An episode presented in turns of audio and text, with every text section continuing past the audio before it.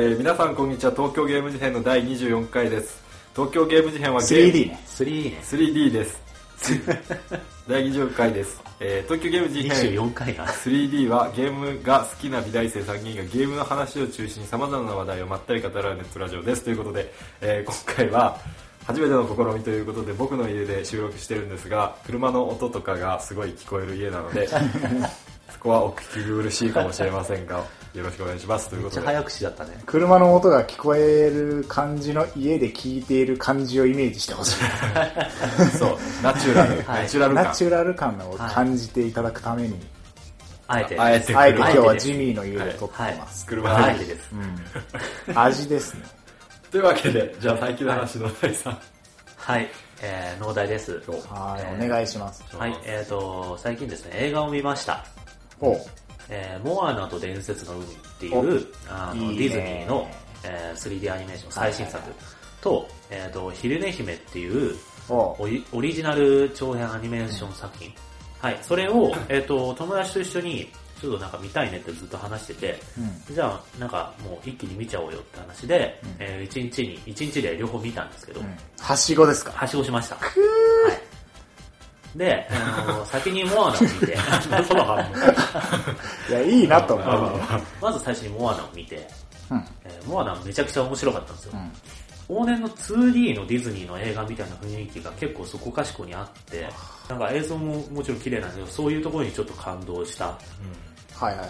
めちゃ、こう見た後気持ちよかった。はいはい。うん。っていうのがまあ、モアナだったんだけど、うんで、昼寝姫がその後、えっと、午後になってから見て、うそっちはね、ちょっとね、微妙だったんだよね。ん。なるほど。あまあ、結論から言っちゃうと。まあ割と賛否。うん。賛否っていうか、まあ、ピ。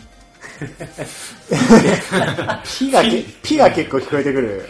それがな、イメージはあります。評判的にはそうかもしれないけど、まあなんか話の大筋を言うと、なんか女子高生の女の子が、うん。なんかちょっと、夢、なんかすごいなんか夢を見るんだけど、同じような毎回。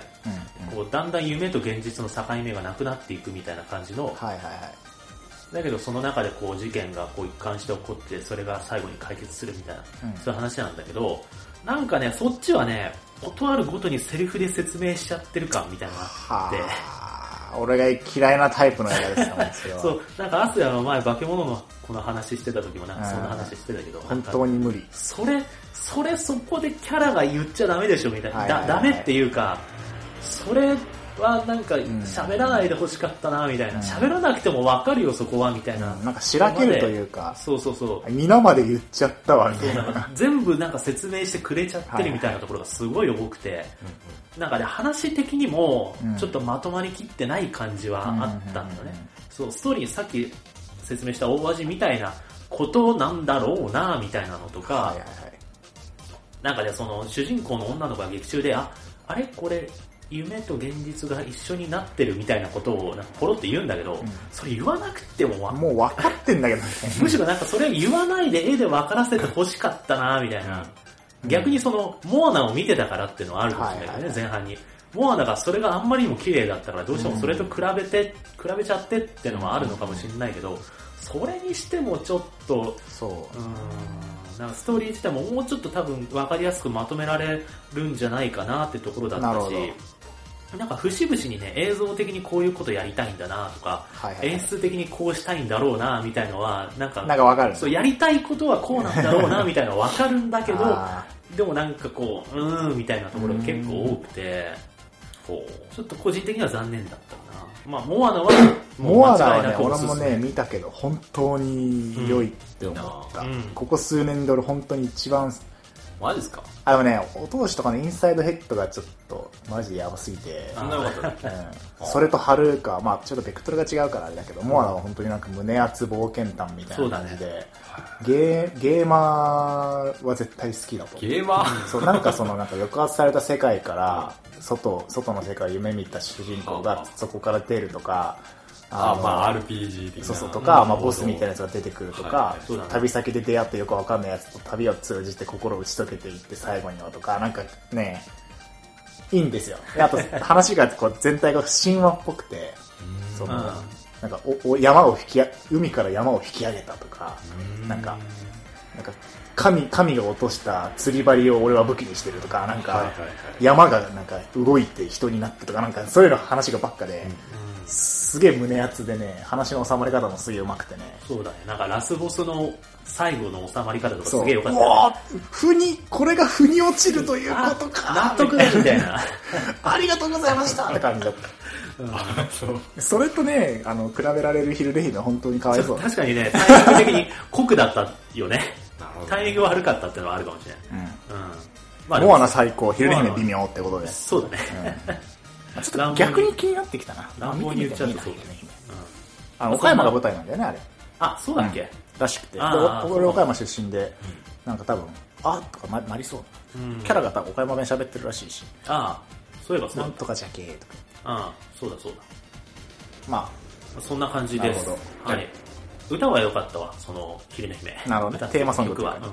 白昼のなるほどデイドリームビリバーっていう夢、夢を題材にした話だった。から、それもあっててよかった。まあそんな感じですかね。はい。はい、農大でした。はーい。えーじゃあ僕も映画見たんですけどお、ジミーさん、お願いします。高架機動隊っていうのを見てお、実写のやつ。実写でやってます今。ハリウッド版ということでスカーレット・ヨハンソンが主役で。おあれってさうん。邦題ってゴースト・イン・ザ・シェルじゃないの？ゴースト・イン・ザ・シェル攻殻機動隊。あそうなんだ。かな？多分。まあうんそうだ。まあもともとゴースト・イン・ザ・シェルだしずっとうん。最初から最最初から最後そうだっけ。まあ、えーっとねまあねちょっと変わった実写化で、うん。とにかくもうビジュアルを追うっていう。ビジュアルを追う。原作というか原作とか。あ日本のうん。ってこと、っていうのはその一作目だけじゃなくてもうテレビ版とかすらからも同じようなカットとかセリフカメラアンあグル見た目。キャラの見た目とかだけじゃなくても、カメラのその、カメラアングルとか構図とかまで寄せていくんだ。もうね真似し 真似してますそれがはそれはねいいんだけどまあ簡単に言うとなんかその映画がいいかどうかっていうのは3パターンの人がいてあ、うん。1パターン目はまあ高架機動隊も知らないしまあちょっと知ってるかもしれないけど。名前は聞いたことあるぐらい。でまあ映画見てみっかっつってうん。見に行った人。その人はまあそこそこ楽しめると。思うはいはいはい。まあドンチャカやって絵もそうそう。そう絵もなんかすごくてみたいスカイオ派だし、な、うん。うん、なんかかっこいいねみたいな。スカーレット・ヨハンソン。かっこいいしね、みたいで2パターン目はちょっと原作を知ってる人。はいはいはい。とかまあ普通のファンうはあのー楽しくないと思うんです。ようん。ん。なぜかっていうとそのビジュアルを追うがあまりにそのどうしてもそのビジュアルとか演出ってもともとはそのストーリーに合わせて作られたものだからうん。そこでハマるわけです。うん。セリフとかも、うん。うん。それをもう全部ごっちゃにしてあの1個のストーリーに入れてるわけだから。あだからなんかまあいやここで別にこうそのこれを無理やり入れてもそういうことじゃないんだよみたいなのはすごい多くて、うん。あー盛り上がるべきところじゃないところにうん盛り上がるような演出が入ってる。けどまあそれは原作準拠だからみたいなそんな感じ。うんまあまあそういまあでもモチーフモチーフとかって話じゃないの？その絵的なとかそうそうそう舞台がとかそれが引用されまくっててなんか順序とかね。詰め込まれて。あ順序も。あのー結構さ1だと序盤のシーンが割と中盤で出てきたりするんだけど、はいはいはい。それはなんかこのこの人の強さを見せるシあーンだから。導入かつあそうそうそう。キャラキャラでなるほどね。だからあるるのに、ここでやってもな有名だからみたいな感じで見せ場に持ってきてる。みたいなあなんか主人公の強さ分かってんのに、うん。なるほどね。主人公あーなるほどね。の強さを、強さを、とかその世界観を伝えるところなのにのが中盤に来ちゃってる来から。たりとかっていうのはすごいあなるほどもういっぱいあってそれはもうめちゃくちゃだからちょっと普通のファンはもう楽しめないだろうっていう俺は思う、で3パターン目邪魔しちゃってみたいな。感じがレベル3が俺なんだけど3、まあこれどっちが濃いファンかとかじゃなくて俺はもう本当にすげえ何回も映画見るぐらい好きだったんだけど、うん。あの最新 3D みたいなのでうん。すげえ頑張って原作に合わせたなんか安っぽくないちゃんとした実写のあのーオマージュというかもうビジュアルビジュアライゼーションみたいな 2D の 3D の変換みたいな。の完璧に映画化じゃなくて実写化みたいな。そうそうそう。リメイクみたいなね。リメイクみたいなのがバッチリビジュアルに関してはされてるんで、うん。ちゃんと。うん。それを見るだけで楽しい。ってなるほど。なるほどね。いう人。もうストーリーを置いといて、うん。絵的に楽しめる。そうそう。ああ、かっこいいじゃん。みたいな。はいはい。PV 的な楽しみ方。そう、PV ですね。うんなんかあったよね、実際。ウェブでなんか高画機動隊実写化してみたみたいな。おー。なんか金集めてたのかなクラウドファンディング。なんかそのもうほぼ A ってちょっとの動画だったと思うんだけど、じ 3D で高画機動隊の感情をやるとこれみたいなのがなんかウェブで一瞬話題になって、はいはいはい。うんあれとかやっぱみんな反応してたのよ。あこれかっこいいみたいな、うん。うんまあ、それが好きな人とかはまあはいはいはい。俺なんだけど、普通に楽しめるでしょうっていう。なるほどね。だからその3パターンあります。ううん俺レベル2かな、そしたら。うわーわそうどうなんだこれろうねわかんないねレベル2な気がする。絶対なんか、それってなりそう。んなるほどね俺は気質的には多分3なんだけどうん広角に関しては1だわそうか、そもそものね、うんあの、思い入れが少ないっていう。そうだね映画一作目のゴースト・イン・ザ・シェルのあの感じをイメージしていくと、うん。は、本当にない。本当にない。うんあの、かっこよくない、かっいや、かっこいいって言ったり、かっこよくないって言ったりちょっとあの感じではないってことね。もう。全然違う。そのちょっと哲学に踏み込んでる感じはない。もう、なるほどハリウッド映画になってます。オラオラ、オラエンタどんちゃかメなんどんちゃかみたいな。そうそうそうそう。人とは、人間とは、みたいな。こうである、ドーン、バコーンみたいな。私は誰なんだーとか言って、そんなこと言わないよっていう。ぶち殺してやる。っていう感じ。ハリウッドですね。ですね、はい。えーとあともう一点ちょっと特筆するべきところといえば、ん。声優がファンサービスでちゃんとアニメ版になって吹き替え版が。ああ原作の声優さんが吹き替え担当してるってこと？かそう、はいはい。あれは本当にいい。いいねそれは。よかった吹き替えで見て。っあていう感じ。ーなるほど。ありがとうございます、はい。ジミーさんでした。というわけでえっと、あすいません。はい。あの、アンドロイド OS のスマホを買ったって話をちょっとしたくてですね。ほうあのアップルしか使わないと噂のそう、アップル大好き、アンドロイド死ねって思ってたんだけど、あの、そこまで思ってたんか iPad も使うしね iPad を使って。で、えっと、まあ、なぜ、なぜか。うんえっと、まあ、俺 iOS 使い続けて8年ぐらいで、まあ、高3の時から使ってますと。はい。でも本当にスマホとえ、スマホイコール iOS みたいな感じでずっと iOS 使ってて、で使いやすいし好きだし、Apple 好きだしみたいな感じでずっと使ってて、で、Android はなんか使いづらいし、なんかもっさりだし、なんか、端末ごとに違うし、もうなんかもう、クソクソクソとかって思ってたんだけど、まあ仕事の都合で、アンドロイドのあの画面のデザインをしなきゃいけなくて、でまあさすがになそのこの状態でそれはあのやばいと思って。持ってない状態で持ってないし、なんなならちょっと嫌だと思ってる。あー。でもなんか最近すごいいい要素聞くから、あの、買ってみようと思って、スマホ買って、で、あの、最新版の、今、Android OS は7なんだけど、それを入れ、入ってるやつを買って使ったんだけど、あの、思ってた5億倍ぐらい良くて、どれだけどれだけ低かったんだ元々。俺の中の Android って、Android 2、バージョン2で、うん。2011年ぐらいの。でそれは、なんか本当に、あの、だいぶ前だ。Android 今、メインで作ってるエンジニアとかも、あれはやばいって言ってて、で、ほんと出たてだし、出たてかつ、その、いろんな会社、あれ、あの、アンドロイドって、あの、オリジナルで各社いじれるから、そうだよね。いろんな端末が各社から出て、いろんな端末、アンドロイドなんだけど全部違うみたいな。だから、なんかどの端末触っても一貫性ないし、なんか変にカスタマイズしてるから動きもよくわかんないし、もっさりでみたいな。もうそのイメージだったんだけど、あの、2014年の Android 4ぐらいから、その、あの、Google がやばいっつって、あの、まあ、デザインはこうしましょう。やばいやばい色はこうしましょううん。こアニメーションはこうしましょうってガイドラインをバーって作り始めて、で、だんだんそこにみんな揃え始めてきててあのみんな違うけど。で、だんだんこう最近になってデザインも綺麗、使いやすいなってきてるんですよ。で、え俺が買ったのが Android 7って最新の Android なんだけど、これがね、全然もう iOS の良さとで負けないぐらい全然良くなってて、あの、まあ、動きももっさりじゃないし、あの、アニメーションもなんか iOS ってクール、シュッ、シュッみたいな感じだけど、Android はなんかちょっと可愛い感じ、ポワーンとかピカーンみたいな、はいはい。なんかその UI も、まあ、ユーザーインターフェースも可愛いし、まあ綺麗だしうん、色もなんか揃ってていいなって思うし、なんかその、俺が思ってた Android は2で止まってて、なんか最新の Android はまあ全然あの使いやすいしいいなっていう、まあ、気づきがあって、なんかすいませんでしたって感じで。で、なんかその、まあ同じスマホっていうカテゴリーでずっと iOS 使ってたけど、うんその Android 使ってみて、なんかその、あ、iOS でこう思ってたのは全然なんかその Android では違って、なんかこれって本当 iOS だけなんだとか、そう。Android ではまあこう動くけど iOS ではこうで、まあ画面がこう出るとかね、細かい挙動。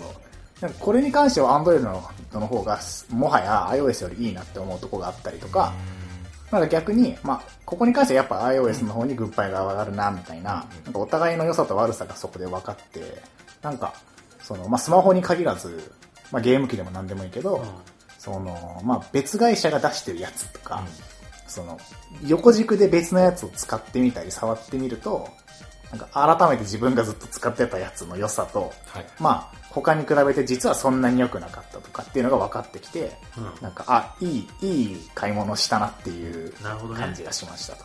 そうだね。何にでも言えればね、うんそれね。確かに。まあ、特にこのラジオっていうと、まあやっぱゲーム機とか、多分そうだと。ビータと 3DS 両方持ってる人はまあ、なんか、こビータはここがいい。でも 3DS の方がこっちはいい多分言えるし、なんか一個だけ持ってて、なんか最高最高他はクソとか言ってるのはちょちょっと愚かだなっていう。あの学びを得たので、うん。なるほどね。うん、ちょっと気をつけます。ゲーム機なんかは特にそうだね。なんかたくさん、複数持つことが多いから、うん携帯とかだとやっぱ、あんまりなんか、乗り換えとかさそうなんだよね。慣れれば慣れるほどなんかもう、乗り換えづらくなっちゃうから、しかもなんかそんなに複数持ちってあんまり一般的じゃないからね、まだ。しかも使う頻度ももう本当毎日もう常に使うから、そう。慣れれば慣れるほど他のやつ使いづらくなると思う。だから、アスヤみたいにその仕事で使うとか、そういうきっかけがないと、はい携帯は難しいかもしれないけど。確かに。まあ確かに、あの別に、うん無理に二つ、二つ触ってからなんか感想を言えとか、そういう話では確かにない。うんでもゲーム、ゲームとかは、だからゲームとかはそういうのを感じやすいよねって話。そうだね。うん。そう、普通じゃないからね。そのねそもそも、あの、両 OS、あの、ねスマホ使うっていうのは。うんただまあ、他のゲームでも、まあ自転車でも、うんまあ家具でもなんか、なんでもいいけど、並行して使ってうんと見えてくるものがあるなっていう気が、そうですね。気づきがどっちもやってみようみたいあった。な。わかりました。アンドロイド、はいありがとうございますアンドロイドいいです。あいいですジミーさん、アンドロイドいいです。あ。あ まあそんな感じで。あ。はい。はい。あざっす。はい、アスヤさんでした。は ということで、い。えー、何でしたっけ？今回は何の話をするんですか？ジミーさん。今回は何の話をするんですか？今回は、えーゲームの話をします。はい、やったはい。ゲームの話だ。1タイトルの話を。はい。何のゲームかっていうと、はいレイジングループっていう、えっと、アドベンチャーゲーム、まあ、ノベルゲーム話をします。で、えっと、これ、まあ、あのーバックボーンを説明しとくと、ん。広島にあるゲーム会社の株式会社ケムコさんっていうところから提供していただきました。時間とかもし許す限り、許す、ん？時間があれば、まあ、その、まあ、しゃその取り上げてもらえると、まあ、嬉しいですみたいなうん言ってもらって、なんか、いや、そんなのもらえるだろ、やりますみたいな感じで、あの二つ返事で、そう、三人ともうん。ちょっと提供してもらってはい、遊んで、で、まあ面白かったから、じゃあちょっとこれについて話そうってことで、今回は、レイジングループの話を。はい。まあ、なんかあの、じそう、事前に、あの、向こうには言ってあるけど、あの、好きに喋れますよってことはお伝えしてるんで、あの、もちろん、あの、もらったからといって、あの、ただ褒めまくって終了うん。になるかどうかはまあわかんない。いいとこも悪いとこも、そう。そうです。玉石入り混じって話すみたいな感じですね。そうです。そうです。あの、そこだけちょっと、はい。はい。ご了承。だ、誰に向かって言ってるか。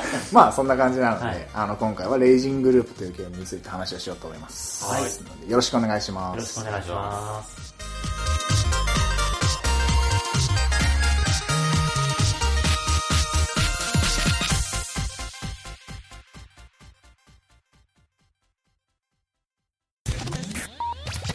レイジングループは、あの、切り方は、レイジングループじゃなくて、レイジングループ。うん。レイジングのループ。レイジングのループはい。です。今回はそんな、そんなにはネタバレはしないっていうまあそうだね前まあ、提はあるんで意識はしうんます。。そんななんか、ぼ、ぼ、ブラブラ喋るつもりはない。は い普通にやったことないやったことない人でもって大丈夫。うん聞いちゃってくださいっていう。えっと、じゃあまず最簡単にレイジングループのゲームの概要を説明します。はい。おお願いします、えっと、まずレイジングループは、まあ、さっきも言った株式会社ケムコさんから出ている、えっと、ノベルゲーム式の、まあ、なんて言うんだろう、猟奇、わ和風ホラーアドベンチャーゲームみたいな感じかな、一応。そうだね、そうです。で、えっと、人狼をベースにしてますと。うん。で、人狼っていうのは何かっていうと、あの、まあ、パーティーゲームの一種で、えっと、まあ、もともとはこう、汝は人狼なりやっていう名前で、アメリカとかで出てた、へまあ、パーティーゲームなんだけど、まあ、これがどういうものなのかっていうのを簡単に説明すると、えっと、まあ、プレイヤー複数人、5人とか8人とか、まあ、複数人がまあ集まって、ん。まあ、テーブルか何かを挟んで、まあ、みんなで対面して遊ぶゲームですと。うん。で、プレイヤーは、えっと、まあ、とある村の村人と、その村人に化けた人を食べる人狼、人狼って書いてうん。人狼になって、で、あの、まあ、ターン制でこうゲームを進めていきながら、自分自身の正体がバレないようにしながら、えっと、まあ、だから自分が人ですとか、人狼ですみたいな。なそういうのバレないように他のプレイと自分の口で話して、あの、コミュニケーション取って交渉とか、あの、探り合いをして、で、まあ、毎ターン、じゃあ夜が来ます。で、その夜に、で、あいつが怪しいみたいなのを、まあ、相談して決めて、多数決で。で、次の夜に一番選ばれた人が脱落したのは、あの、殺されるというか処刑みたいな感じで、で、一人一人こう減っていくわけ。はいで、その工工程で、えっと、村人側は人狼を探し当てて、全滅させたら勝ち。人狼側は、えっと、村人、人間を全員殺したら勝ちっていう、まあ、仕組みになってますと。はいはいはいそうだねで、基本的にはそういうルールの中で、まあ、話し合いながら遊んでいくっていうのが、まあ、人狼。なんか人もなんかちょっと前にさすげえ流行った時期があって、うんうんテレビとかでも取り上げられたりとかさその人狼テーマテーマっていうか人狼をやるテレビ番組とかバラエティ番組とかあったたね。なんか普通にこう、ババラエティでそうそうそう芸能人が。みんなで人狼をやる番組とか、うんあとなんか漫画とかゲームの題材にもすごいたくさんその頃からうん。取り上げられるようになってたから多分まあ知ってる人は多いんじゃないかと思うけど。それっていう、まあ、人狼ってゲームの、まあ、その、ルールとか、人を食べる狼とか、化ける狼とか、ひ一晩に一人、殺されていくみたいなところを踏襲したシナリオそうだね。になってると。うん。だからなんか人狼を遊ぶゲームではない。あくまで人狼っていうのをベースにしたそう。物語っていう話そうですね。っていうような、あの、アドベンチャーゲームはい。ですね。基本はテキストを読んで進めていくタイプのうん。ゲームですね、で、まあどうでした ?3 人ともクリアはしました。しました最後まで遊んで。で、まあ、一応俺と農大はスマホ版を提供してもらって遊んで、うん。ジミーはプレステ4版そうだね。なんかいろんなバージョンで出てるんだねビータとプレステ4とビータプレステ4スマホかな。スマホ。うん。うん。だから多分だ誰でも遊べるとね。このご時世で言うと、っていう感じで遊びましたと。どうでした？まずもあ面白かったですよ。う、うん面白かった。あの俺もね面白かったです、あの普通に良かった、僕はあんまりそのなんだあのアドベンチャーゲームみたいなノベノベルゲーかな、うん。この場合は。みたいのってそんなにたくさん遊んだ経験はないんだけども、うんうんうん。あとそのその猟奇サスペンスとかそういうジャンルもあんまり自分からは遊ばないんだけど、あのすごい面白くて、うんうんうん。なんか話の中に引き込まれる感はやっぱあった。はいはいはい。なんかまあそういう話自体がさあの日暮らしの泣くよりとかもそうだけど。なんかコロニーかな。泣く頃にか、うん。そうそうそうあだそうだね。確かに。日暮らしの泣くコロニーのテイストはいや本当にそう。なんか近いかも、ね。むしろ日暮がさ最後の方さわけわかんない、まあ。日暮があるべき姿みたいな感じ。あ確かに。最後ちゃんとまとまってくれた日暮らしみたいな。そうそうあーすげえ感じた。確かに日暮らし最後もうなんかやばかったからね。まあまあそのなんか話の流れとか置いといて、うん。なんかああいう怖いもの見たさじゃないけど、あまあ、怖いもの恐ほど怖っていう感情をこうトリガーにした怖話いんだけどその先が気になっちゃうみたいので、俺結構その気がついたら何時間もぶっ続けでやってたりした、うん。楽しめましたジミーはどうだっえー、いやまあその通りなんだけど。たジミーそんなさそんな遊ばないじゃんノベルゲームの題と一緒。最初結構不安で、うん。これちょっと誰たらマジでやばいなっていはい。う気持ちの持ちようはあったんだけど。遊びますって言ったがためにみたいなところでいやじゃあ最後まで遊べるかなみたいな。もしあの好みじゃないゲームだったらどうしようみたいな、うん。だからもう安心したね、うん。結構と途中からもう安心し始めてあ面白い。これは面白いっつっこれはいけるやつだと思うん。ってだからちょ最初なんかさ最近なんかもう流行りじゃないからノベルゲー自体が、うん。そうだね。あんまもう見ない。ちょっと抵抗あるかもしれないけどこれは良かっはい。たうわ何を言えばいいのか分かんないけど。なんか俺一応ね、まあ、俺もすげえ面白くて、うん。まあ、その理由2人が言うもうほぼ言ってくれたんだけど、うん。なんか一応なんか話の種になるかなと思ってまとめてきました、あはい。あざーす。で、えっと、まず1個はキャラが立ってた。あー。確かにね。あのーなんかそうだね。無駄なやついないもんね。そう、うんなんかすげえ個性がみんなあって、うんまあ、それがなんかわざとらしいわけでもなく、なんか本当に、あ、なんか、いいそうみたいなやつをよりこうデフォルメしたというか、まあ、ホラーだからなんか人が死んだりとかもちろんするけど、なんかそそれが結構ね、ショッキングというか、うん。キャラが立ってるからこそ、そのホラーが引き立ってるような感じが一つしたっていうのが一個。確かに。人狼だと大事だよね。それなんかその人狼ってやったことあるんだけど、うん、俺もやったことある。やっぱこいつはバカ そうそうだよだね。からロジカルには行動しないんじゃないかとかっていうイメージがすごい大事になるコミュニケーションゲーム。うん、そうだよね。なんかその俺もそれ思っててしかもなんかその作者の人もインタビューで言ってて、そのまあ、人狼っていうのは、まあ、普通に楽しむゲームでありながらコミュニケーションゲームだから、そのこの人はこうだとか、うん。この人はこういう人だから嘘をつくとか、この人は嘘つきそうじゃないけど、うん。でもみたいな気をつけないとみたいな、そういうところが面白いっていうふうに言ってるから、まさに多分ジミーの言う通りそう。キャラが立ってるからこそっていうのは逆もすげえやりやすいしそのミスリードというかあマジかこいつがみたいな。こいつすげえ脳筋そうで、うん。なんかそれまでの行動もなんか熱血一直線みたいなやつなのに、土壇場でこう来るかみたいなそうそうそうそうのもやりやすいってことだよね。がねよかったいいし、うん。いい仕組みというか世界だうん。あそっか。話のあらすじをちょっと説明しとく。そうだね。あどういうストーリーなのかっていう。まあわ分かりやすいっちゃ分かりやすい。最初なんか迷い込んで。そうだね。主人公がまず部外者っていうか、あの、まあ、失恋したやけで、うん。バイクで一人でなんか、オラーっつって一人旅みたいなことをしてたら、はいはいあの、怪しい村に迷い込んで、ちょっと一瞬だけ止め、じゃあ事故っちゃったから、一瞬だけ止めてくださいって言って止まったら、まあ、次の日から、その村のなんかい意味不明な風習とか、なんかよくわかんない慣習とか、なんかやばいおじいさんとかにこう、どんどんこう、足がズブズブこうはまっていって、出れなくなっていって、その村独自の、なんか人狼まがいの、なんかしきたりみたいのに巻き込まれていって、どんどんこうホラーになっていくみたいな話。そうだね。なんか俺、それで言うとその、まあ、舞台設定とか話の展開が普通にうまいなと思って、あなんかその人狼ってさ、その、まあ要はありえないじゃん。普通にこう、うんなんかひ狼が一人化けて、なんか、しかもなんか、村人は、なんかその、論、あの、なんだろうな、倫理のかけらもない、なんか、人多数決で人を選んで、そいつを毎晩殺し、あ狼は狼で毎晩人をなんかさらに食い殺すみたいなさ、はいはいはいなんかそれをこう、どう、どういう風にすれば、あ。うん。なんか話になんか、ななんじゃそりゃってならないようにするのかっていうところが絶対難しいと思ってて。なんかそのうん。違和感をちゃんと潰してくれるっていうかさ、そうだね、なんかうん。準備段階というか、その例えば村から逃げ出しちゃえばいいじゃないかとか、あうん。なんかそういうこともなんか割と最初の段階で潰してくれるんです確かに丁寧に。そうだね。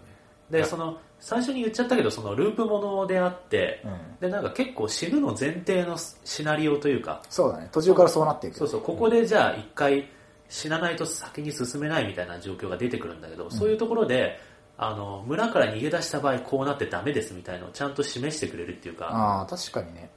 で死んだ時にその他の回答を選べるようになるっていう。そうそうそう。なんか選択肢なんか一回死ぬと選択肢が一個増えるみたいな、うん。っていうのはでそこで分岐していくみたそいな。の主人公はあのループしてるっていうのに気づいて記憶を前に持ち越せるから、うん。そうなってるんだって。そのノベルゲーのシステムと一致してる、メタ的に一致してるみたいなところ。プレイヤーの視点と一致してるっていうのはある、うん、こっちダメだったからこっち選んでみようっていうプレイヤーの気持ちと、主人公がまあ完全に同じ思考に途中からなっていくっていううまさ。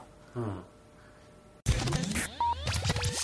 まあ、あとなんかやっぱ最初のキャラが立ってるってとこも言ってたけど、あの、まあ、人狼っていうゲームのなんかその本質を、そのまあ、シナリオ書いてる人が人狼ってこういうゲームだよね。でちゃんとこう自分で解釈してそれをシナリオに書いてる感じがあってなんかただルールを当てはめたっていうよりは、うん。そのこのインインタビュー丸々ちょっと引用したんでちょっと読みますけど、うん。えっと、シナリオ書いた人はアンヒビアンっていう名前の方が書いてて、まあ、日本人の人なんだけどあの読むと、まあ、人狼はコミュニケーションのゲームでありほなおかつ試行錯誤のゲームだと思っています。うん。何回も繰り返しプレイして今回はこういう戦術がうまくいったとか今回はまあ定石の通用しない事態が起きたとかまあ繰り返してそういうのを体験していくところが面白いゲームだと思ってます。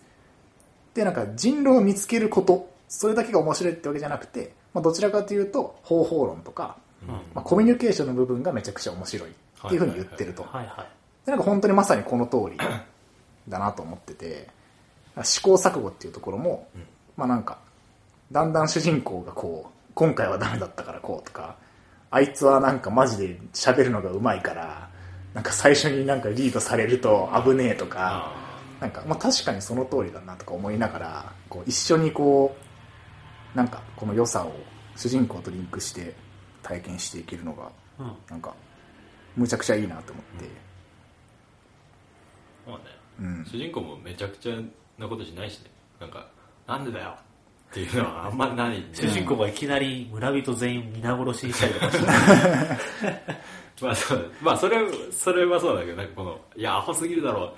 後ろ後ろみたいなことはない。そう。あー。で基本的にしかも主人公ちょっと頭いいよね、うん。そうだね。あの冷静というか割となんか客観的にな立場でずっと話すからむしろプレイヤーに近いというか、そうなんか変にそうしみんなキャラが個性的とは言ったけど主人公にその変な熱血とかニヒルとかそういうキャラ付けはされてないから、うん、あのプレイヤーの視点というかアイコンというかうん。うんうん問題解決をする人っていう。人っていうかそのプレイヤー例えばさそのプレイヤーは、まあ、ここじゃあちょっとこっちの選択肢選ぼうみたいな時に、うんうんうん。なんかいきなり主人公がプレイヤーの感情と関係なく逆上して 選択肢選べないみたいなそういうことはないみたいそうだね。ダメだこんなことはしてはいけない。ななんか主人公ずっとなんか基本的にフラットで、うん。なんかあんまりその確かにね感情げ感情型になって感情を表に出したりそんなにしないんだけど、うんうんうん。それがその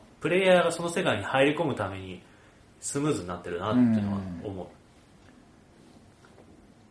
あとね俺がいいなって思ったところとしてはあのなんか定期的にあのまあ結構複雑じゃん。なんかその人狼には狼と村人に加えてその死んだひ死んじゃった人が、まあ、人間だったかどう人間か狼だったかどうかを後から知れるみたいな能力のなんかまあ霊媒師ってやつが、うん。まあ、キャラとしていまあたりとか、占い師とか。そう占いなんか要はこういう特殊な能力がいろいろある人たちがこう混ざって遊ぶゲームで、で、まあ、このレイジングループも名前は違うけど例えばカラスっていう役職役職みたいなのが、そのまあ人を殺す会議をする宴みたいな時に決められるんだけどなんか結構さルールがさ、まあ、言っちゃえばわーって説明されたらえっとえっとってなるじゃん、うん。人狼って。でもそれをなんか一段落つくたびに状況を整理しようとか言って、あのあちょっとなんか推理推理パートみたいなはい。BGM が始まって、なんか図でこうなんか村こうみたいな。俺こっちから来たみたいな。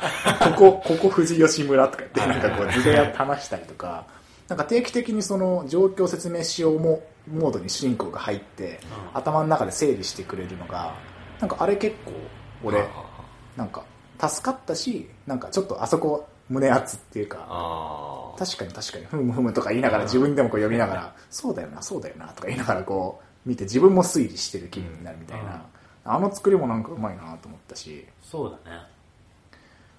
あとなんか、まあ、どんどんいくけどあの、まあ、ノベルゲームだからこう選択肢があるじゃん。普通に話の展開をまあだから話しかけるかけないとかもあるけどその自分が能力者とかになった時に、こう今晩誰を占うとか明日誰に投票するとかっていうのも自分でこう、まあ、選択肢の感じで選べるのがすげえいいなと思って。なんかあそこやっぱさ選ぶの自分だからさはい。ゲーム的には主人公が勝手になんかあいつは信じられないから なんか投投票だとかさやんないじゃん。ちゃんと自分で選べるのがすげえ良くて。でしかもその選ぶ時もさキャラすげえ立ってるから結構俺リアルに悩んで、あまあ、ゲームだからはいはいはいってやればいいけどなんかこううーんみたいな。あいつ怪しいけどあいつ生き残らせるとこうだしとか思いながらこう選択肢自分でこう悩みながら選んでて、ああなんかしてやられてるなっていうか、あはいはいロールプレイしてるね。うん。それもなんかまあ相性が良かったのかな。なんかすげえいいなっていう。まあその、あのーシナリオは同じなんだけど、うん。その繰り返すたびに、その、その人狼内での、その人狼っていう、人狼じゃなくてなんだ、なんていう儀式だっけあれは。宴？読み、読み意味の歌そうそう、宴、宴での役職は変わるんだよね、その度に。はい、あ、そうだね。あえ、そう、ループものだけど、そう今回こいつ人狼だったけど、次ループしたらこいつじゃないやつが人狼になるっていう可能性があって、で、割とね、そこがね、最初の一本、最初の結末に行くまでは、ずっとなんか部外者なんだよね、主人公って。そうだね。完全になんかそうそう、宴にも参加させてくれないからね。そうそうそう、その歌、話し合いにも参加できないし、だからそれを割と俯瞰して見てるみたいな立場で、うんうん最初のストーリーはその村がでどういう状況になってるのかみたいなのを割と説明してくれる。うんあとそのゲームの基本的なシステムみたいのを把握するための一章みたいな。うん。で、次から本格的にそこに参加してって、自分も一緒にその話し合いをするみたいな、あ、そうだね。そういう作りになってて、俺そこもうまいなと思ったんだけど。一章がまあほぼ丸々ルールに対するチュートリアルみたそいうなそうそうそう。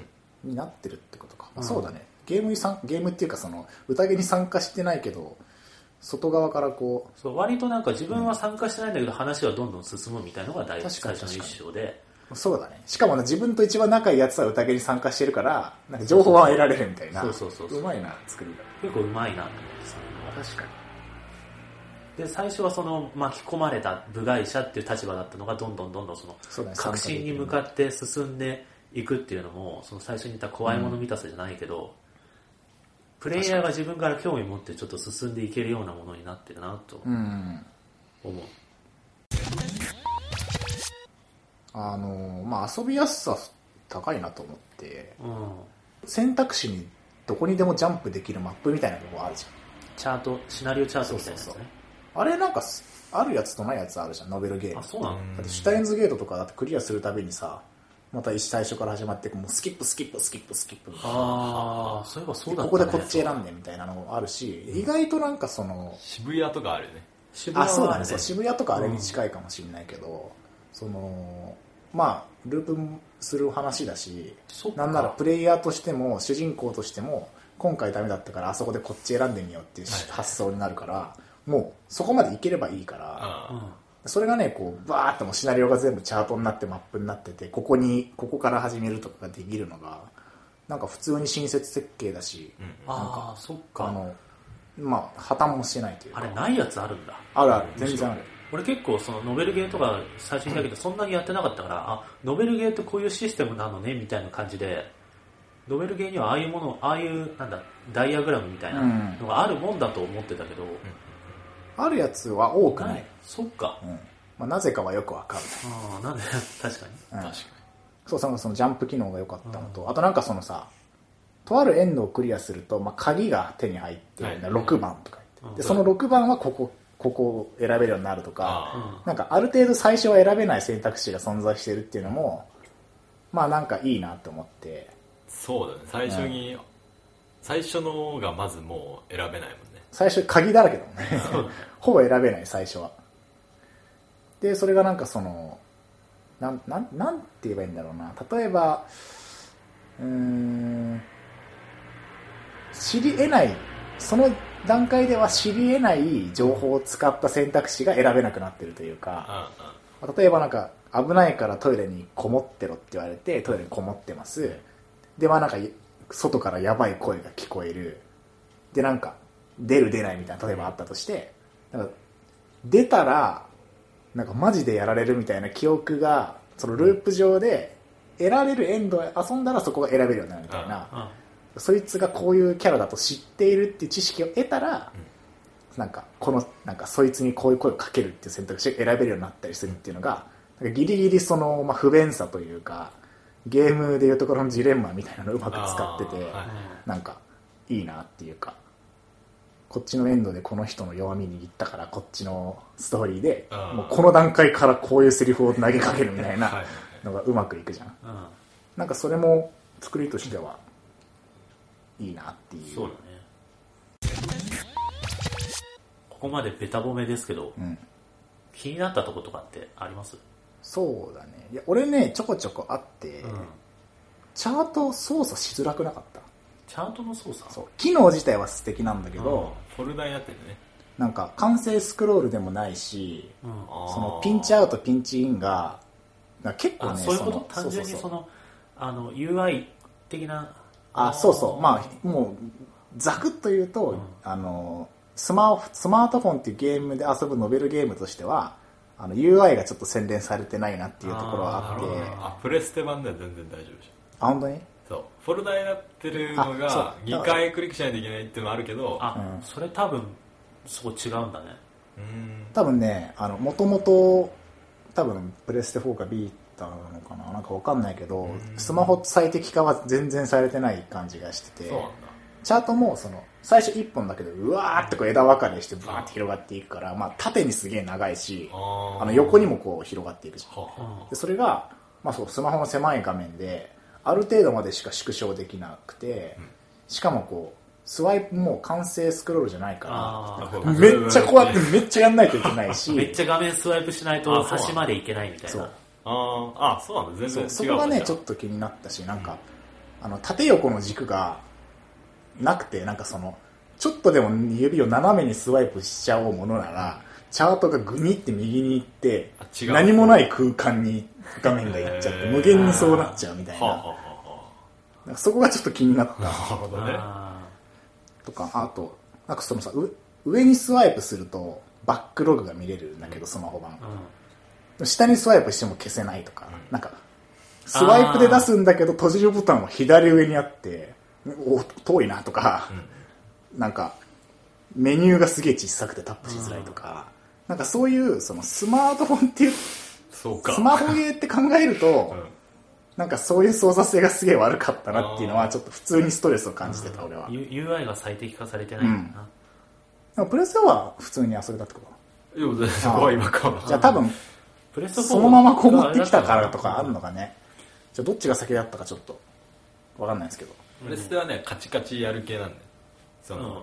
縮小とかなかっあ、こう、もう普通に選んでいチカチカチとく感じか。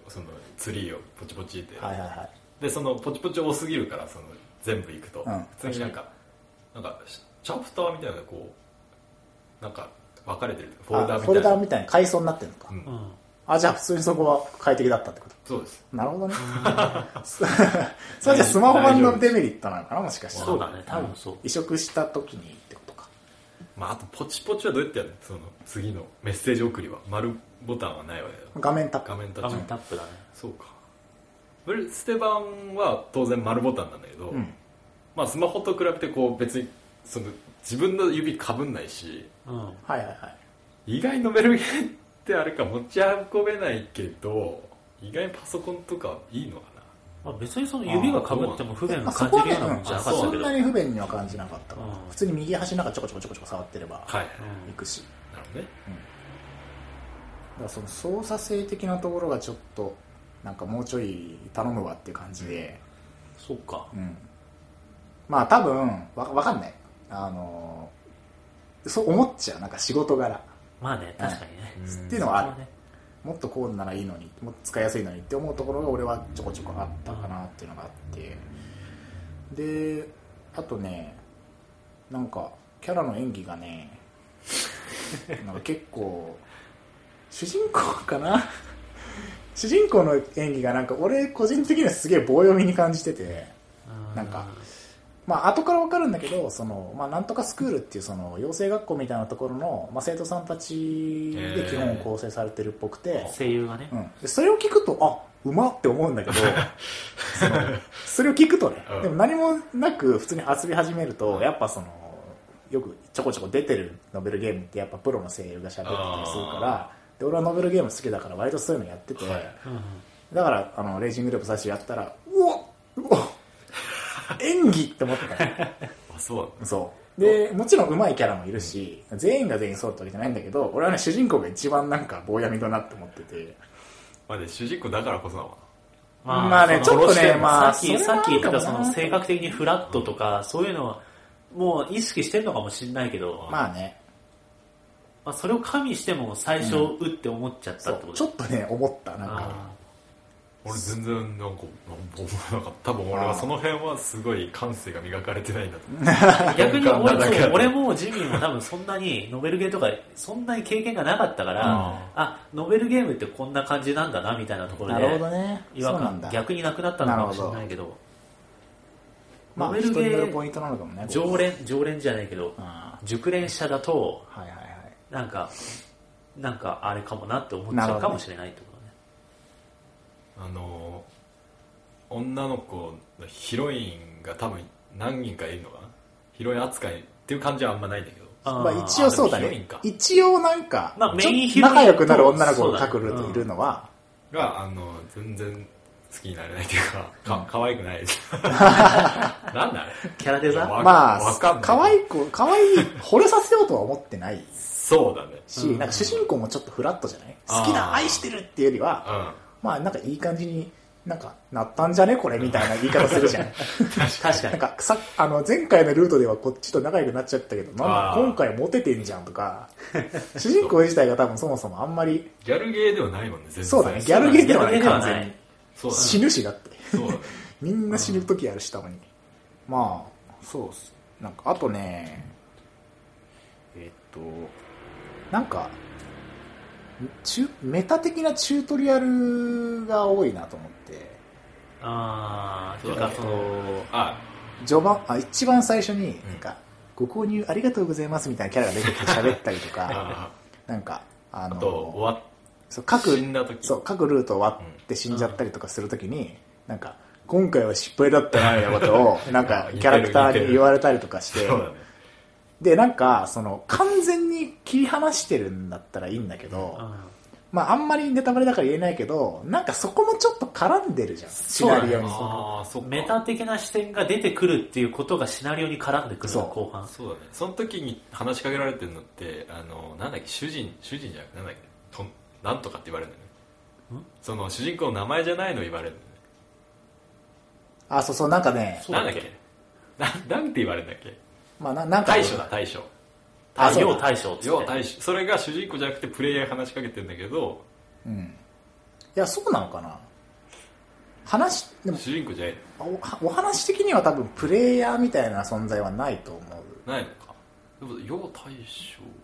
まあわかんない。まあ。なんか違うん。そうなんかねこうそのなんかチュートリアルのメタ的な発言とうん本編にそういうのそのキャラがなんか出てきて、なんかえこれってそのチュートリアルはそのキャラがただ喋ってるだけで、うん。本編では関係ないのかなんか なんかいや同じキャラで、うん。こいつはなんかゲームだという考えを持ってんのかみたいなのがちょっとねごっちゃになってて多分持ってないんだけど切り離されてんだけど、うんそこがそう。ねなんかねややこしいなとっていうのとなんかちょっと冷めるなっていうのがあった、確かに。まあ選択肢とか言うもんねそうそうそう。キャラは。確かに確かなんかそこがねまあうんどうなんかよよくわかんなくて、そっか。まあ、特にチュートリアルかな。なんか最初すげえ読む読むじゃんチュートリアルで。なんかね。これはこういうゲームでこういうゲームでこういう風にするとこうできます、さらにとかいやそれを遊びながら随時教えてくれるのがよくて。な最初にあんななんかチュートリアル読まされてもっていうところはちょっとある、遊びながらも教えてくれるしね、そうそうそう、その説明は後である。うん、そこかな。俺ではビジュアルかな。ビジュアル。あの背景が少ない。あすごいあプレステ版でも変わんなくて。そのあ 確か状況説明はもう基本文章に、うん、だってここういう村でみたいな。なんかもっとあってもいいなと思って背景は。うんうんうんもう多分45枚。45枚はないじゃん45枚すごいないんです。背まあでも確かにそのでイベント CG もない。まあそこは別に必要ないなとは思うんだけど。確かに。ねまあその基本的なまあいろんなところ出してるノベルゲームに比べると、うん。まあ確かに少ない。あーそれは確かにそう。背景はない。多分なんかその感触としてはこう背景もっといっぱいあっても良くなりそうだなって思うのは、うんうんうん。なんていうのそのその場所結構魅力的な場所で見たいなっていう気持ちがうんあって、まあ、確かにやっとたどり着いた。やっぱりあったこれみたいな時にただのなんか崖の絵が出ててうん。とかあるよね。そうだね。確かに。確かに。であとそのイベント CG がすごい濃い絵絵で描かれなあの昔の映画のポスターみたいな、ああ確かに。なんかそうね。タッチなんだよね。絵的にはその厚塗りっていうかいわゆる、でライティングもなんかすごい後ろから紫のライトがみたいな。ああれがすげえ癖あって、うんあのなんか確かにエキセントリックな。エキセントリック。なん バかキなんか目なんだろうね。ギラギラしたギラギラしててなんか効果的効果的かどうかかはもう分かんないけど結構そこに目がいっちゃうなっていう、確かに癖のある絵柄っていうかう、まいんだけど。アートワーク、そうだよね。うまいうまいことではあるうん、なんなんだろうどういう意図なんだろそういううテイストなんだなってのは思うけど。それは分かりません。気になったっていうか、気になりはした。あなんかそうだね。まあ、俺的にはやっぱシナリオの基本的に大筋は全然いいんだけど、うん。やっぱなんか最後そういう方向には持ってかないといけないよなみたいなうんうんうん。感じではあったかな、そのあーそうしないと話終わんないよねそうそうそうそう。やっぱなんか10点満点中の8点みたいなところに落ち着いてて12点とかまではいかない感じでははいはいはい満足ではあるんだけど必要十分みたいな感じで。まあそうだね。まあちょっと比較対象が、うん。あの濃くかもしれないけどシュタインズゲートとかはうん。最後に、うわうわそう来るか最高みたいな感じだったけど確かになんかレジングループは。納得感があるんだよ。なるほど。面白かったですね。そう。そうそうそう納得して開放系の終わり方としてはっていう。若干ってところかな、まあまあ本当にこう寒気出すほどうわーっていう感じではないんだけど、うん。まあ納得落としどころとしてはまあこんな感じだよねっていうところではある。まあ、ただ予想はできなかった。あの完全に 予定調和ではなかったなっていう。ね。あなるほど。そういうふうにこの事態を解決するんだっていうのはあの普通に面白かったなっていう感じはしてて、その鍵の集大成だしねあれは。そうだね。今までオラオラオラってやってきてみたいみんなを最初から知ってるからみたいな、なうん、技をつ駆使して、それもなんか納得できるというか、うんこういうこの人たちに対して、まあ、こういうふうに言えば、うん。まあ、こういう展開には確かになるかっていう落としどころにはなってて、うん。まあ、人狼をベースにした話でああやって進んでってどうどう解決するねんっていうところに関しては、なんか普通に満足度を得られるエンディングではあった。そ,、ん。な感じですかね。まあそう。あちょっとあと何点か言いたいんだけど、ボイスをこう飛ばせるじゃん。飛ばしたらさ、うんボイスはなんか続つそのまま喋りなそうがらさ。そうそうそうセリフも次のテキストに言ってんのにボイスはボイスそのまま。はそのまま喋り続けるからさ。そう。なんかねバッティングしちゃってね、うん。あれは普通に飛ばしたらボイスも切れていいと思う。それは確かにあった。そうなんだそうそう。ああ俺どっちでもいいいや全然なんか聞きながらこうね。まあまあねそういうのもあるかも。俺俺はそうなんか切れてくれって思った、俺もどっちかっていうと切れてくれると思った方なんだろうフルボイスだからなのかわかんないけど全部 PS4 だとボイスあって、うんうん。そのまあ読めばわかる内容は、うん。ただそのなんか最後の方にさわか覚えてないけど「フー」とかさっていう「フー」みたいなこと言ってるとするじゃん、うん。うん。それがどういう言い方なのかってなんか演出としてもちろんあるわけ。あああそそれでも全部、ま、待ってるわけにもいかないからポチとか押したりして字の文を読みながらセリフは耳で聞くみたいな、そうそうそうそうそう。なるほどね。っていう感じはちょっと便利ではああーまあ確かに。あえてなのかな？あえてなのかもしれなったないるべく聞いてほしいのかもしれない。そうだね、まあ俺はちょっとちょっとなんか 目と耳でみたいな感じだった。あとなんかそうそれで思ったのはなんかキャラ付けなのかもしれないけどなんかすごいちっちゃい女の子が出てくるじゃん、うん。うん俺あの子のキャラが苦手だったんだよね。単純に。どういうこと？いやなんか他の人たちはなんかすごいうまい具合にデフォルメされたんだけどそのキャラだけなんかコテコテのなんか幼児感みたいこなんなやつがいないみたいな。そう。そこれデフォルメにしてもこんなのいねえだろみたいな。とは思っちゃったとか、まあ出自もなんかちょっと、うん、なんかあれあのキャラだけちょっとなんか違うっていうか。確かに。しかもなんか最終的に、ちゃんと説明されたっけ？なんか、みたいな、確かにキャラではあるかもしれない。なるほどね。そんな感じですか？ですかね。俺は結構ね、言いたいことはもう言ったかうん、僕も、俺も大体。うん、割となんかままとまりがある作品。な。うん。うん。なんか完成度にしては話題になってないなとは普通に思う。ああはいはい。なんか面白い、おもっと面白いって言われて遊んでる人増えてもいいような気するけど、はあは確かに。うん、なそんなんかあんまり話題になってない気がするんだよな。そうだね。話題にあんまなってない。なんかその、コープスパーティーとかさ、はいはいああのぐらいのノベルゲームの基準にはき全然来てると思う。そうだね。とコープスパーティー確かに話題になったもんね。そう、なんかああの、まあ、シュタイシュタインズゲートとかさ、なんか大手が作るなんか、やつとかよりは、うんまあ、規模的にも、なんかそこまでなんかめちゃくちゃみんなに話題になってとかいうほど行くのもなんか、そこまでかっていう感じはあるけど、うんもうなんか、もう一声有名になってもいいそうだよね。よなんかそんな気はするからみんな買ってください。あやって、いや、全然おすすめできるよね。あ本当にあの価格いくらぐらいだっけ？なんか安い。スマホ版だと1000うんいくらとか、いいねもう全然本当にそれに見合うだけの満足度はうんマジで保証できるから、安いよね。このボリューム、安いよねこの完成度で1000いくらとか。うんねプレステ版はもうちょいすんのかな？わかんないけど。わかりません まあでも、提供いただきたい割安だと思う。うん、本当そのお金そのなんだろうコスコストじゃないけど価格に見合うだけの満足度はぜ保証できる、うん。面白かっうんた。、遊んだ側としてうん。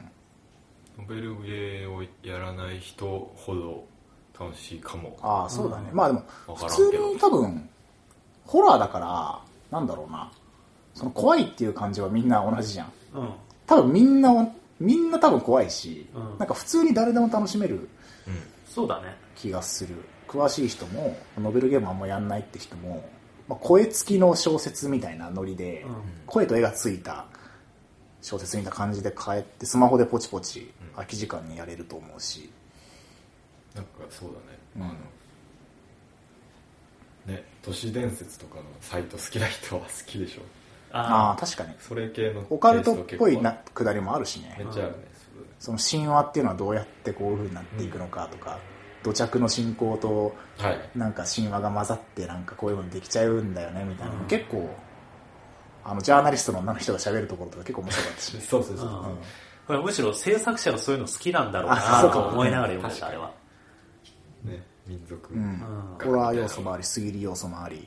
ああいうなんか閉閉鎖的な空間でのその文化の独特の発達の仕方とかね、なんか奇妙な村はなぜそんな風になっちゃうのかとか。そういうとこもなんかちゃんと、ちゃんと考えられてるうん。よね、よかったですね。最初からその村でその人狼みたいな宴があったわけではなくて最初はこうでこうだったけど次第にこうになってこうみたいな、うん。ちゃんと設定が、そうだよね。後々語られてってうわそうなるほどみたいなうん。よかったです、はい。それでは、えー、お便りいきましょう。はい。はい、お便り、うん。あの前回その新コーナー考えようのところでねそのフォームを設置してから、うん。マジたくさんお便りが。頻度がね300%ぐらい。30倍くらい増えありがたいそうお便りたくさん今いただいてて。あざーす。本当にありがたい限りなんですけどとりあえずそこから1個今回ちょっとねはい。せっかくコーナー新設したばかりということで紹介したいなと思うんですけども、まあ基本的にその普通おた普通のお便りはまあその都度読んでいくって感じにしようかなと思ってるんですけど、まあコーナーその特設コーナーみたいなののお便りは、まあいくらかそのコーナー宛てのお便りがたまったらその回でなんか特集みたいな感じで組んで、今回はその、うん。怒りのお便り特集しますみたいなので、こう一気にまとめてん。発表しようかなみ今日たいな。は縛りプレイ。ぎっちり。アスや縛りプレイ女王さんのぎっちり縛りプレイのコーナーみたいな感じでなんかまとめて紹介しようかなとか思ってます。はいそうですまあこの方針も変わる可能性もあるし、うん今のところそう考えてるぐらいで考えてもらえるとりあえず今回はその、1個とりあえずね、はいたくさんもらった中、せっかくたくさんもらってるので、紹介したいなと思います。はい。はい。えー、今回、ゲーマーたちと秘密の相談室に来てますということで、さっきの話がいきなり矛盾してる。今回はね、次回から、次回からそういう感じにまあしていこうかなって吉いう。成やっていきますけど。はいということで、えー、っと、これは、はるさんという方から、事変ネームはるさん。秘密だけどね、言っちゃうっていうね。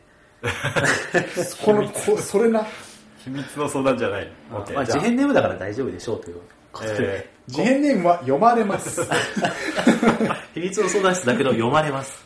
ー、そうだね。えー、こんにちは。いつもラジオ楽しく拝聴しています。えー、私には一つ悩み事があります。それは奥さんがゲームに対して全く理解がないことです。えー、Xbox One、Wii U を所持していますが、家のテレビではプレイさせてもらえず、夜な夜な布団の中で 3DS のモンハンをやる日々が続いています。えーこのままでは睡眠不足で日常にせ日常生活に支障をきたし仕事にも差し障りが出てきそうです。この奥さんにゲームを理解してもらい健全な時間に健全なプレイができる環境を整えるにはどうしたらいいですか、えー皆様のご意見をお聞かせいただければ幸いですということではい。はいありがとうございます。はるさんからでした。悩みをまあ、要するにその自分のプレイしたい時間にプレイできないってことなのかな。でプラスプレイできない理由が、その奥さんが、どどうしてもできないじゃなくて奥さんの理解がないことによって、うん、テレビは使わせさせてもらえない。てもらえないっていううん。ことなのかな。スイッチですねまあスイッチは一個ある。いやでも結局同じじゃん。布団の中でやらなきゃいけないああいや奥さんがテレビ見てて自分はスイッチ。で同じじゃん。だからそのテレビでやりたいとかそういうことじゃないの？その健全な時間にあ健全テレなプレイ。ビでやりたいわけじゃないのね。あごめんなさいちょっといやまあスイッチ買ったとしても、うん。その 3DS でモンハンをやるのとそんなにプレイ遊び方は変わんないから、同じように多分、うんああ理スイッチを解布団のを中でやることになるから、すいませんでした なるほど。どうしよゲームを健全な時間に健全にプレイしたいっていうことだから、あれじゃない？そのなんだろうな。夜な夜な布団の中でやってるってことは、うん。その夜な夜なじゃない時にやるとまたゲームやってみたいな。うん。うそう俺はそう思った。その奥さんとの時間は必要なのよ。多分奥さん的にも、うん。うんうんうん。でテレビでやってると言われる。ゲームできない、うん。でもゲームしたい。あ布団の中でやろう。で睡眠時間が削られる。ああ、そういうことか。2人ともじゃあお休みってなった後にしかだろうなと。心置きなくできない。そうそうそう。って思って俺は最初スイッチっていやでも同じじゃない？同じだごめん。それは同じ。だ同じ。そこ同じっていうこと。だからその、奥さんといる時間とゲームをする時間が今完全に別々になってるから一日の中で時間が足りなくなってる。のそのはず、でその中でいくらかその二つの時間を重ねることができれば、一日の中の満足感みたいなのがうまく収まって寝る時間も確保できるんじゃないかっていうことが。だから理解が必要だとああ。まあなんか、すげえ月並みなあれになるけど、やっぱプレイ時間を決めるとかね、二人で。あ一日何時間までとかさい。やいやいや一緒にやるとかっていうのが一番俺ね、多分ね、一緒にはできないんじゃないかなって思う。なんかマジか？本当にそういうレベルで理解がない人はいる。そうですかいやいますいる。います。じゃあ理解を得るっていうのはちょっと諦いやめでもやり方は、まあその俺らが今からいろいろ言うことが、うんもう全部試してるかもしれないけどもしかしたらね、もう試した上でっていうのなのかもしもうパッとれないけど。思いつくのは、うんそのザ・ゲームみたいなやつを、いいんだよいいんだよ許してよってんじゃなくて、うん。ワンツースイッチとか、あまあ、ミン Wii パーティーとか、う一緒にできるかつそのゲームみたいな感じではないやつを買ってきて、一緒にやる。あのまあそうだね。いちょっとちょっとだけとかやってみて徐々にうん。なんか面白いことを分かっていってもらうとかは、うん。まあ、一個、まあ、あるかなとは思う、うんはいはいはいはい確かにねとかあの多分ポチポチ画面でやるっていうのに多分相当またなんかポチポチやってみたいなそうだね。感じだと思うから Xbox One と Wii U って書いてあったから、まうんあ、どっちもコントローラー。テレビでとかそうだね。うんで 3DS も多分そのいる同じ空間でやってるとまた言われるんだろうね。なんか一個俺最近ねそのボードゲームめちゃくちゃ楽しくてうん。その可愛い絵であの紙とかコマとかを使ってテーブルの上で一緒に会話しながらやるってやつなんだけど、うん。そういうのをから攻めると。ねそうだね。結構多分1対1やるやつとうん。か、まああのご結婚されてるってことなんで、まあ、奥さんがいるかわかんないですけど、まうん。あ、知り合いとか呼んでそのあ、そうだね。知り合い呼ぶのはいいかもしれない。あなんか共通の、そう、共通の知り合いとかで、そんなにゲームに抵抗ない人とかを呼んで、みんなで遊ぶ場みたいのを設けて、ーうん。まあ、二人きりだとなんかなんか言われるかもしれないけど、まあ、そういう場っていうことであればちょっと乗ってくれるかもね、うん。奥さんも。確かに。なんかそのボードゲームだったらこれのビデオゲーム版みたいなやつがあるんだよ。うん。で探してきてそれを一緒にやってうんうんうん人生ゲームやった後にこれそれをプレステでもできるんだぜみたいな。連想ゲームみたいな感じでだんだんモンハンに近づけてって最終的にはモンハンをみんなでやるみたいな。長い道のりでハルさんが奥さんとモンハンやってる未来訪れてほしい。それいいね。テレビ使わせてもらえないっていうんだったらなんかそのみ奥さん側のその見たいテレビとかを一回なんか一週間でスケジュール立てて。てか多分お互い様だもんねそれ。そうここは今見たい番組ないからテレビ使っていいよねみたいのをうん。出す、結局そのハルさんはゲームしたいのに、うん。奥様は例えばまあテレビ見てるとかしたらその完全にこう別にテレビってなんか2人で見るもんだけど、まあ、2人で見れるけど、うん。立場的にはハルさんは我慢してて、うん。奥さんは好きなテレビ見てるみたいな、まあそうだね。まあ一緒一緒の時間ってことなのかなまあ、テレビはなんとなくさ見てればなんか2人で見てるみたいな感じになるけどさ、まあ、ゲームはなんか1人がコントロールに逃げてこうやってずっとやってたら横でなんかそうだね。私は何してるかみたいな感じに、まあ、なるだろうなという。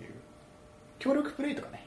そうだね。一人プレイのゲームじゃなくてちょっとやっぱ多人数プレイのゲームから攻めてみるっていうのもありかもしれない、まあそれすらもってところあるかもしれないけどややりませんゲームなんて私はみたいな、あるかもね。あるかもしれない。いやむずいね。結構難しいお便りを選んでしまった。意外とゲームなんか見てると楽しいっていう人もいいるはいるじゃん。やんないけそうどみたいな、ね。実だか況らあ実況するってどうじ遊びながら。実況動画をおすすめするっていう動画一つ。ああ幕末なんかさ詳しくない人でもなんかおもろい実況動画ってあるじゃん、うん。それをテレビを見る体でうん。なんかそうクロームキャストとかでいやめっちゃおもろい動画ってなんかうん。ゲーム遊んでるなんか喋りクソ上手い人のやつなんだけどとか言ってマリオ64のマリオのあの幕末志士のやつとかなんかすげえ面白い実況動画を一緒に見るとかね。そうテレビとゲームの間を一回やるとか。そっか。段階踏んでね、うん。それはいいかもしれない。おなんか僕の勝手なイメージなんだけど女性すごい実況好きみたいねなんか、なんかね俺も若干そのやんないけどみたいな。ああそうだね。やってるんないけど実人とその況は好きみたいな人結構いるね、確かに。ねだからそれと同じ目線で見てもらう、自分の最終的には。実況する奥さんに。そうそうそうそう。そ ういやまずはまずはおすすめしようよ。はい、こんにちは。って初めて。今回はね、家で。はいこのゲームをやっていこうと思うんですけどどうしたのとか言って言われて。確かに。奥さんもこのゲームはね、とか言ってジャンルで言えば、とかって言いながら、おうおうちょっと敵出てきましたけど。まあはい。ちょっと処理してつって。はい、ここで、おっと、はい、処理する、とか言って、避ける、みたいなことを言い始める。家の中で。出たね。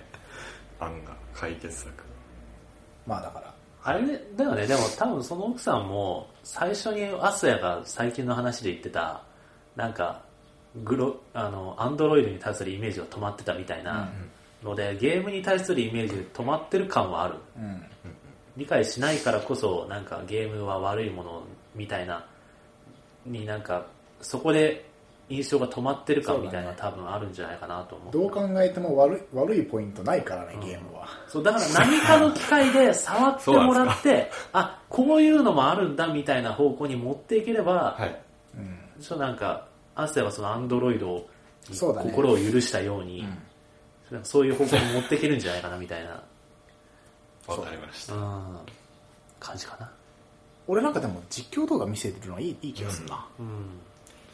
じゃあまあ、えー、はるさんありがとうございました、えーはい。ぜひどうなったかを今後ちょっとそ、そうう、ちょっと確かに。経過を、実際どういうどうしたのか策を浪してどうなったのかみたいな、もし進展があったらぜひ聞かせてくださ。はいい。聞きたいですえっ、とエンエンディング話しましたね。話話しましたね、今回も。レイジングループおすすめです。おすすめなんか、あのー結構俺嬉しくて、あの、なんだろう、うんその、提供してくれたこと、してもらったことと、なんか、ある程度そういう人たちまで、このポッドキャストの存在がこう、届いてる届いてるんだなっていうのは、で、その、なんだろう、宣伝の、まあ、多少なりとも、まあ、協力みたいなことが、もしできるのであれば、あの、嬉しいし、ウィンウィンだし、なんかすげえいいなそうだねと思うので、やりたいうん。じゃん。なんか、なんかあれば。そうだね。まあ、それとその、企業じゃなくてもその、コーナーの方にお菓子お菓子あのーコーナーの方にそのあコーナーかリスナー X からの指令っていうこのゲームぜひ遊んでほしいみたいのをリスナーから募集するコーナーもありますのでそちらも吉名にはい確かに。ということです、はい。なんか新作ポッキーとか送ってほしいどういうこ食べてレビューしたい送ってほしい。それぐらい買うよ。いや送ってほしい送ってほしい。送ってほしい ですそう、ケチる。そこをあのレビューする。美味しい美味しい。キーのレビューね。ということで。まあいいんじゃあまあえっ、とあ何でしたっけ？まあはい。これね最後毎回のやつがあります。東京ゲーム事変。100回を超えてんのに、と言い方下手か。いつまでもこうし、こなれないジミーのはい。これな進行。東京ゲーム事変ってものかな？では3お退化してる。東京ゲーム事変 3D では皆様からのお便りを募集しています、えー今はフォームから主に募集しています。はい。あと、があるので。はい。えー検索していただいてサイトを見てもらえればすぐ出てきます、えーハッシュタグゲーム事変を添えてのツイート。その他ご連絡は、えーメールアドレスゲーム事変 .gmail.com から気軽にお送りください、はい。えーとスペルは大丈夫です、えおもう、おなじみみたいー、おなじみに、わかるでしょな。わかるでしょっていう。えーそのまたセリフで言っちゃう そうね、そこを大事にしてるから。また、えっ、と、iTunes でのレビューも随時募集しております、ということで。iTunes でレビューしてもらえると、ランキングが上に上がります。上がりますねはい上がります。よろしくお願いしますえー、それでは、また、再来週ということで、はい。はいさようなら。さようなら。